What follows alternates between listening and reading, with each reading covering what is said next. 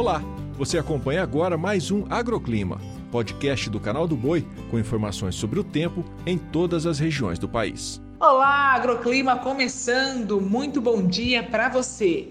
E o final de semana começa com a presença de instabilidades em todo o país.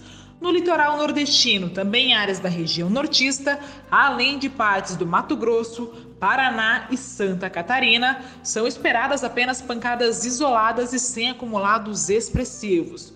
O alerta continua apenas para o Rio Grande do Sul, com chance para chuva forte e volumosa sob efeito da frente fria.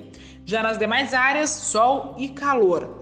A temperatura máxima prevista é de 34 graus em Uruguaiana, faz 31 em Montes Claros, 40 graus previstos para Sinop e 27 em Pacaraima.